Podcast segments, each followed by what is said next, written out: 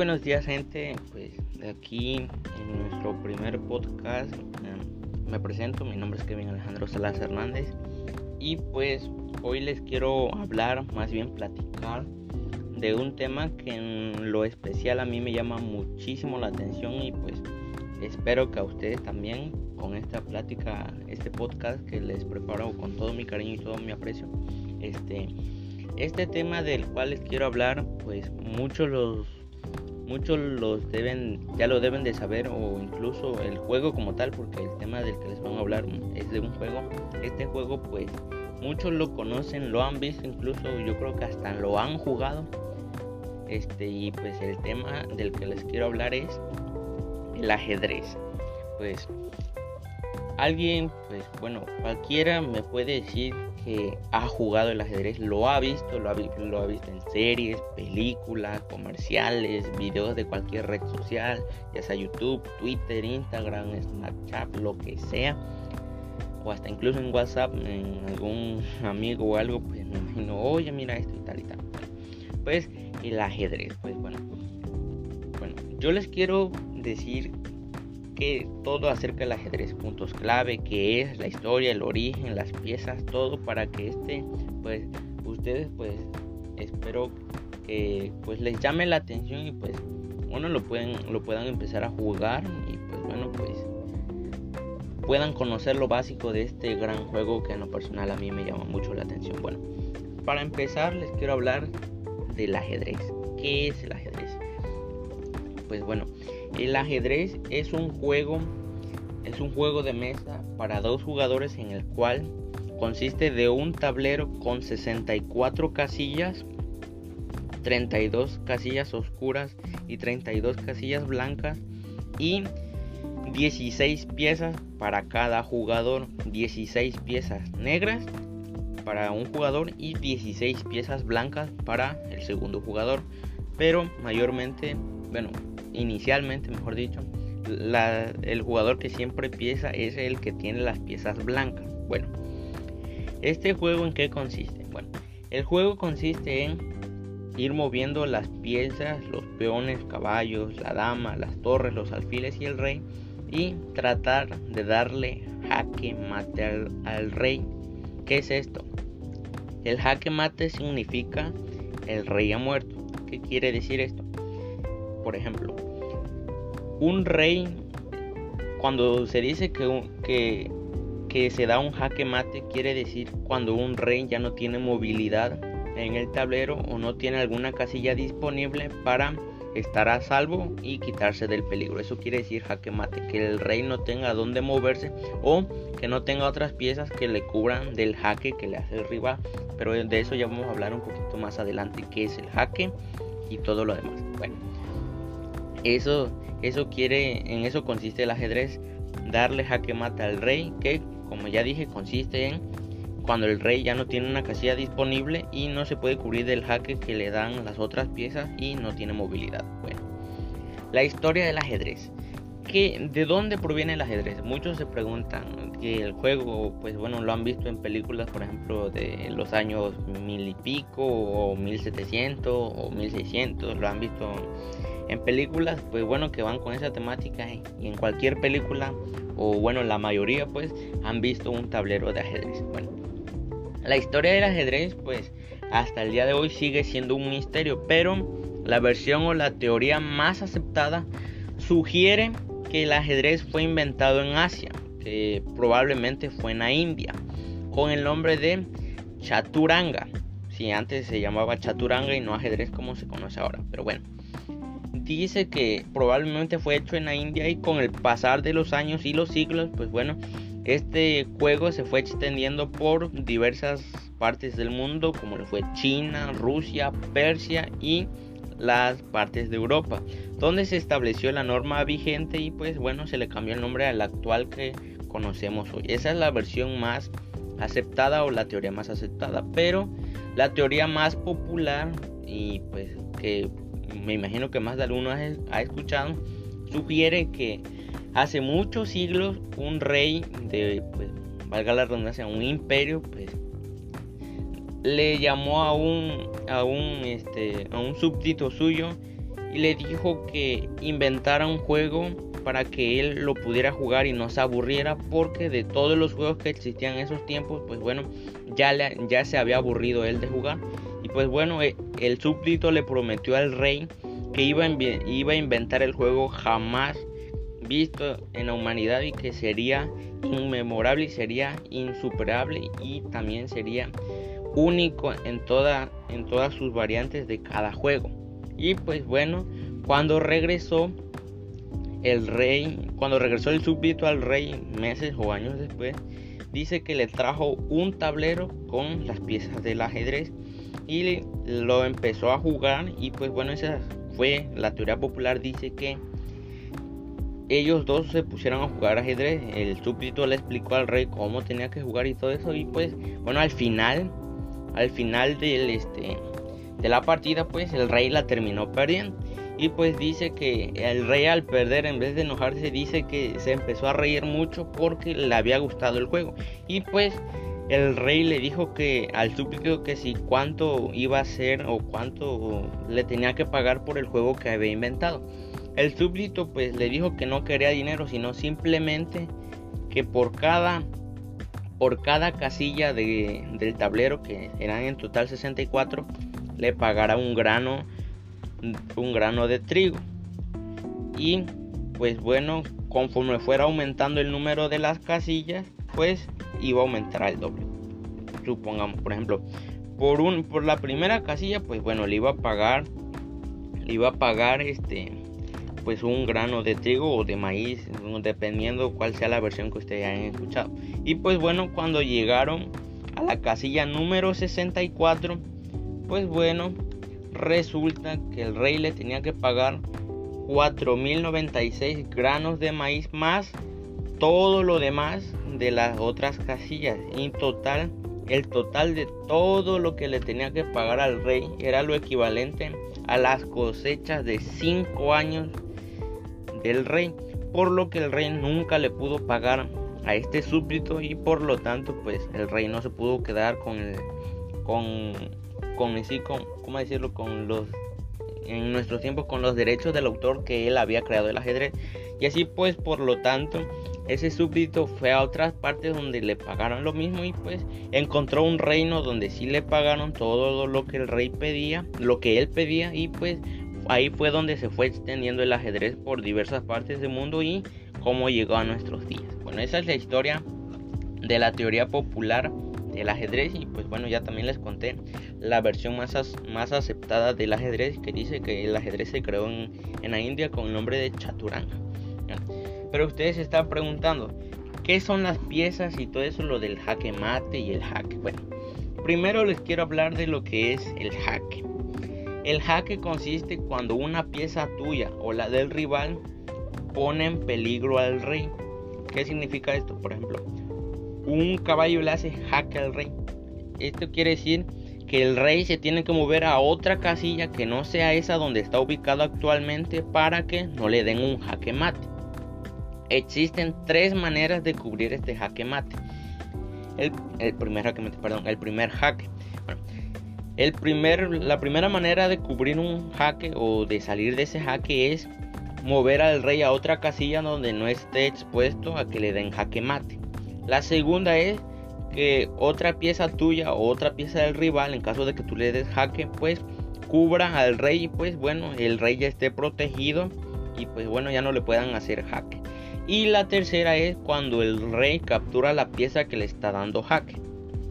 Y pues bueno, como ya les dije, el jaque mate es cuando el rey no tiene movilidad y por lo tanto sería el fin del juego. Bueno, ahora les quiero hablar de las piezas. Bueno, como ya les dije, cada jugador dispone de 16 piezas cada uno, que serían 32 en total, 16 piezas blancas y 16 piezas negras. ¿En qué consiste esto? Bueno, las primeras piezas de las que les quiero hablar, que todos las deben de conocer, pues bueno, es el peón. los peones son 8 en total para cada jugador. Estas se ubican en la desde la fila H hasta la fila A y se, se colocan para las para las blancas en la columna 2 desde la fila A hasta la H1 y en la columna 2. Y para las negras sería desde la fila A hasta la columna H en, en la séptima columna. Ahora este, este cómo se mueve. Bueno, el peón inicialmente se puede mover una o dos casillas dependiendo como lo prefiera, pero de ahí después de que da su primer movimiento inicial se va moviendo de uno en uno. Y si una pieza se interfiere en su camino, pues esta no la puede comer, sino que se queda varado ahí hasta que o se quite la pieza o la capturen y pues bueno le deja el camino libre al peón. Y pues también cómo captura este, este esta pieza, porque aunque si ustedes vean que es una pieza frágil y pues digan, pues bueno, no sirve para nada, tengo 8, iguales a esta, tengo otras 7 y pues bueno, puedo hacer algo con él. Esta pieza incluso puede capturar a la dama y darle jaque al rey o incluso jaque mate. Lo único que sí no puede hacer ninguna de las otras piezas, incluyendo al peón y a la dama, es comerse al rey. El rey no puede morir solamente cuando le den jaque mate, que significa que el rey ha muerto. Bueno, esta pieza captura en diagonal por ejemplo, si yo tengo a un peón en otra fila y tengo otra pieza en otra fila en la siguiente columna, pues bueno, lo que voy a hacer es capturar esa pieza y donde estaba esa, esa pieza, en esa casilla o en ese escaque, tomar su lugar y quedarse ahí. Bueno, esa sería la primera pieza que es el peón. La segunda pieza de las que yo le quiero hablar el día de hoy es el alfil. Esta pieza pues es una pieza menor, superior, superior, menor porque la dama es superior a ellos, junto con el caballo y la torre. La dama es la pieza más poderosa. esta, esta pieza se mueve en diagonal y tienes dos peones, dos, dos, dos, peones, dos alfiles, perdón. Tienes dos alfiles, este, un alfil en las casillas claras y otro alfil en las casillas oscuras. Como ya dije, este alfil se mueven en diagonales y también capturan en diagonal y no pueden saltar otras piezas que interrumpan su paso. Esta pieza tampoco puede capturar o este o moverse si una de sus piezas pues le taponea el camino. De las tercera pieza de las que les quiero hablar el día de hoy es el caballo. Este, el caballo es, igual contamos con dos piezas en el caballo. El caballo es la única pieza que puede saltar a otras piezas y este se mueve formando L's. Se mueve tres, tres casillas este, hacia arriba y una a la derecha. O por ejemplo, si se mueve, si está del lado de, de, la, del ala de dama, pues se moverá tres casillas enfrente y una a la izquierda. Y pues esta es la única pieza que puede saltar otras piezas y captura en L. Esta pieza cuando está en el centro incluso puede dominar 8 casillas en forma de L. Bueno, cuando si ustedes tienen un tablero en su casa, pues bueno, ponen a un caballo en las casillas centrales que serían E5, E4, D5 y D4. Y pues bueno, ya ustedes mismos comprobarían que un caballo incluso puede dominar 8 casillas en caso de que unas casillas donde el caballo pueda saltar no estén interrumpidas por una de sus propias piezas. de la otra pieza que les quiero hablar es la torre. La torre es una pieza que en, otras partes se podría considerar que es un peso pesado porque la torre en caso de que no esté la dama ¿cómo lo diríamos? Sería como el segundo al mando en caso de que la dama ya no esté en el tablero. Esta, esta pieza, ¿cómo se mueve? Esta, esta pieza se mueve de forma vertical o de forma horizontal. Se mueve de manera paralela. Este, esta pieza, pues, eh, también como las otras piezas, no puede saltar sobre otras piezas y no se puede mover a una casilla cuando le estén taponeando el paso. Bueno, de la, de la penúltima pieza que les quiero hablar es de la pieza más poderosa para algunos y que es la que más debes de cuidar al momento de jugar ajedrez y es la reina o la dama. La dama básicamente es la función, es la fusión entre la torre y el alfil, es la pieza más poderosa porque se mueve en diagonal y también se mueve hacia arriba o hacia abajo como una torre. Esta pieza es la pieza más poderosa y es la más valiosa y al momento de jugar tú con un amigo o con alguien, pues es la pieza que más debes de cuidar al momento de jugar. Y de la última pieza menos poderosa pero la más importante, aparte de la dama, es el rey. Esta pieza pues no es una pieza muy poderosa, pero sí la que puede marcar la diferencia al momento cuando ya no existan damas en el tablero. Esta pieza es la única que ninguna otra pieza de tu rival o la tuya puede capturar porque, como ya dije anteriormente, solamente se le puede dar jaque mate, que como ya dije igual anteriormente es cuando el rey ya no tiene otra casilla a donde acudir en caso de que este, pues bueno, pues no, no, no tenga otras piezas que le puedan taponear del jaque y pues ahí es donde se terminaría el juego. Como en todos los juegos, el ajedrez con las piezas tienen su valor, cada pieza tiene su valor y pues ahorita les diré cuánto equivale a cada pieza. Por ejemplo, un peón equivale a un punto, es la pieza con menos valor. El caballo equivale a una pieza de 3 puntos. El alfil equivale a una puntuación de 3.5. La torre equivale a 5 puntos. Y la pieza más poderosa, aparte del rey, más poderosa, perdón, la pieza más importante junto con el rey es la dama que equivale a 9 puntos. Y pues el rey como tal no tiene una puntuación porque como ya dije el rey es la pieza más importante del tablero y la que más debes de cuidar aparte de la dama. Y pues bueno, ahora les quiero hablar de lo que es este de lo que vendría siendo este los torneos y todo eso del ajedrez, que este, quién, qué organización los organiza, eh, jugadores más importantes, curiosidades que ustedes, pues bueno, ustedes les puede interesar sobre el ajedrez.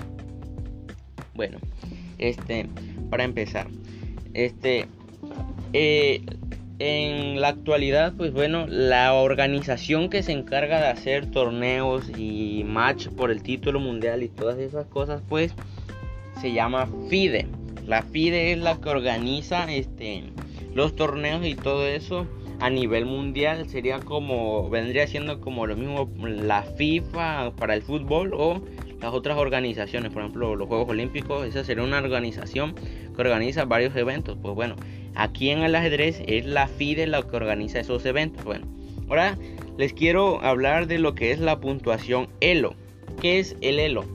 El elo es la puntuación de un jugador, ya sea de grandes ligas o de jugador aficionado. El elo sirve para identificar qué tan fuerte y qué tan bueno es tu contrincante para jugar al ajedrez. Por ejemplo, el elo más alto hasta la actualidad lo tiene el campeón del mundo que es actualmente Magnus Carlsen que superó a Gary Kasparov en 2005 cuando superó el récord de 2.865 puntos Elo en partidas pensadas. Pero en Elo, por ejemplo, cuando son partidas Blitz o partidas rápidas, el Elo de Magnus Carlsen, que es el mejor jugador del mundo en la actualidad y campeón del ajedrez mundial en, en, torneos pensados o en juegos de ajedrez pensados, es de 2.881. Y en partidas balas o en, sí, en ajedrez bala, pues el Elo más más alto que se ha registrado actualmente por la FIDE es de 2900 y pico de elo. O sea, eso sirve para identificar qué tan bueno es tu contrincante. Por ejemplo, yo podría decir que mi elo, por ejemplo, es de 1600, por ejemplo. Si me ponen un jugador de, por ejemplo, 2700 o de 2500 de elo, pues nota una gran diferencia y pues a fuerza, pues, o por lógica más bien, diríamos que ese elo, pues, el elo que tiene mi rival es más fuerte, es más alto que el mío y por, por lo tanto conoce más de estrategia y todo eso. Y pues bueno. Ahora, ustedes me escucharon hablar anteriormente de que, de que dije partidas pensadas, partidas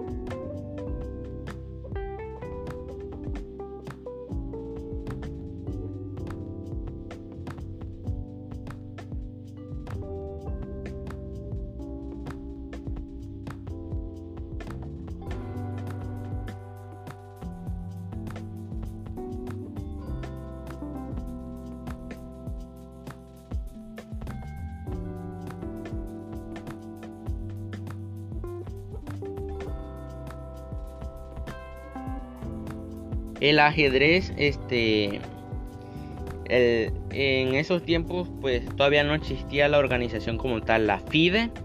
Y pues bueno, el jugador que destacó más del siglo XIX, pues fue Paul Morphy. Este fue un jugador inglés que a su corta edad, a los 25 años, pues bueno, ya era campeón de Estados Unidos y se fue a Europa a enfrentar a los mejores jugadores del ajedrez y pues bueno, en actualidad él, es considerado uno de los mejores jugadores del mundo, Paul Morphy, que hay, hay una partida en especial con un mate muy bello que se llama el mate, que mejor dicho, se fue conocido como el mate de la ópera.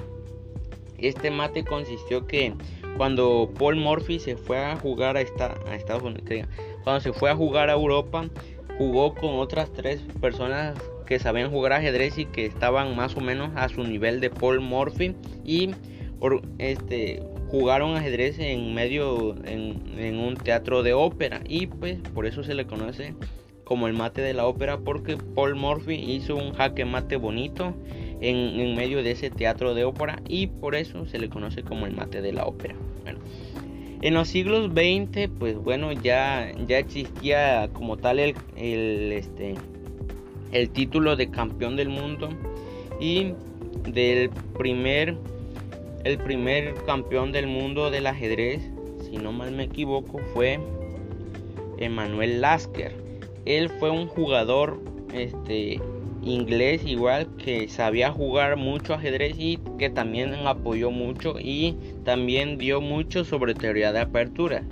Otro, otro jugador de élite que también fue muy muy famoso que incluso se le llegó a apodar como el Mozart del ajedrez fue José Raúl Capablanca. Él fue un cubano que llegó a ser campeón del mundo y pues bueno, con el pasar de los tiempos pues hubieron otros que pues bueno le quitaron su título mundial y pues dejó de ser campeón del mundo, pero él fue uno de los mejores jugadores que ha tenido el ajedrez. Bueno, continuando con esta lista de jugadores de élite o los mejores jugadores, pues ya hacia el tiempo de 1960 y pico, 1969 o 1972, nació una eminencia del ajedrez que para mí es considerado, o para, en mi opinión personal, para mí es el mejor jugador del ajedrez, aparte de Magnus Carlsen y Garry Gasparov,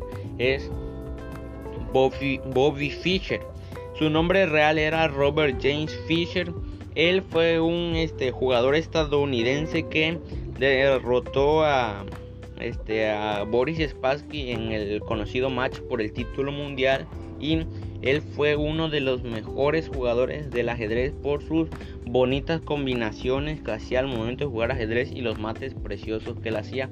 Además de que este, cuando en sus tiempos él jugaba ajedrez, dijo que si Paul Murphy viviera en sus tiempos, él no sería capaz de hacerle frente porque, como les dije anteriormente, Paul Murphy fue uno de los mejores jugadores aparte de José Raúl Capablanca y el mismo Bobby Fischer. Bueno, continuando más con este con los mejores jugadores del ajedrez, pues como ya les dije, también está Gary Gasparov.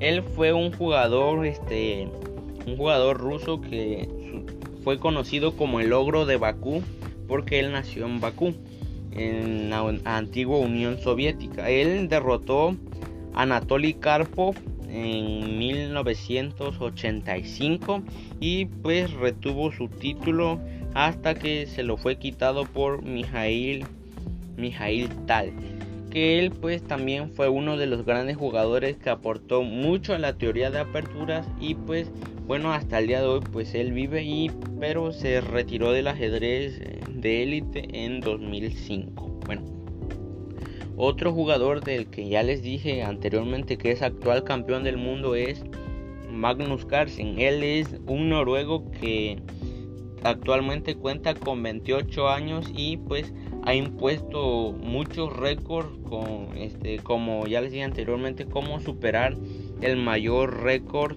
de Elo desde Gary Gasparon en 1998 que él lo superó en 2010 superando el récord de Elo de Garry Gasparov que era de 2854 cuando él llegó a 2865 de Elo en partidas pensadas. Y pues bueno, él es el actual campeón del mundo que hasta hoy retiene su título y que lo ganó en 2013 cuando derrotó a, a Viswanathan Anand en, el match por el título mundial en 2013 y que en 2018 le salió un retador a Magnus Carlsen que fue Fabiano Caruana en 2018 que el match se llevó en París que estuvo muy reñido porque se tuvieron que ir a desempates pero al final este, en desempates pues ganó Magnus Carlsen y pues como ahora en estos tiempos por el COVID y todo eso, pues en Rusia en 2019, a finales de 2019 y a principios del 20, se estaba llevando un match para definir al aspirante para ser retador por el título mundial de Magnus Carlsen, pero con todo esto del COVID, pues se tuvo que cancelar y pues hasta ahora Magnus Carlsen pues ya lleva uh, ya lleva más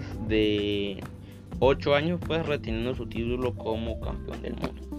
Pues bueno, ahorita de lo que les quiero hablar es acerca de los torneos más importantes que la FIDE organiza eh, desde que existe esta organización.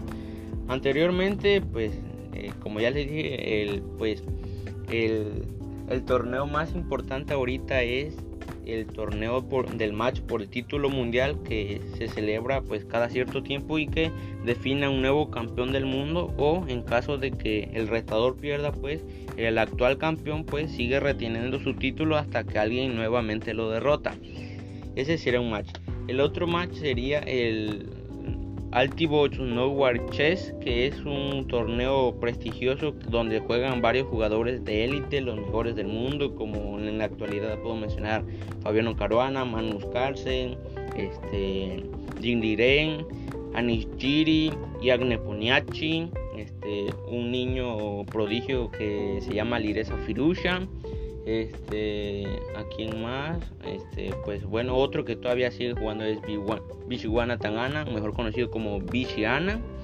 Este, ah, y otros jugadores como Levon Aronian, este, Daniel Dubov, esos jugadores de élite, pues son los que juegan esos torneos. Eh, anteriormente, en otros tiempos, pues este, existían otros torneos como por ejemplo el torneo de Linares que ahora es el No White Chess o como el Altibox que como les digo son torneos que pues los juegan los mejores del mundo y pues que siempre definen este a los mejores jugadores del ajedrez. Y pues para ir concluyendo pues bueno yo lo que les quiero decir es que el ajedrez es un juego muy bonito que pues bueno, si nosotros le ponemos esa dedicación y ese empeño pues le podemos llegar a entender o incluso a pues no ser tantos como un profesional, pero sí saber y pues no caer en ciertas trampas o en ciertas heladas que el jugador nos pueda poner y pues que nos hagan abandonar la partida. Pues bueno, ya para ir finalizando lo que les quiero decir es que ustedes también pues me escucharon hablar de lo que es teoría de aperturas y todo eso. Pues bueno, les quiero dar una, un pequeño resumen. La teoría de aperturas es mm, como ciertas jugadas que tú puedes hacer al momento de iniciar una partida. Por ejemplo, existen varias aperturas, por ejemplo, la apertura italiana, la apertura española, o por ejemplo, son aperturas y defensa. Por ejemplo, una defensa Grunfeld, una defensa Grunfeld, este, una defensa siciliana, una carocán, una defensa francesa. O por ejemplo también existen gambitos. Un gambito es cuando se hace una apertura en el que se sacrifica, se sacrifica un peón a cambio de iniciativa. Este, eh, por ejemplo existe gambito de dama, un gambito escocés y, y pues todo eso. A eso es lo que me refiero con la teoría de apertura. Y como cada apertura existen sus variantes. Por ejemplo, en una defensa siciliana existe la variante Naidorf, la variante del peón envenenado, la, la siciliana abierta, o por ejemplo una siciliana pelicán o una siciliana variante del dragón o la variante del dragón acelerada.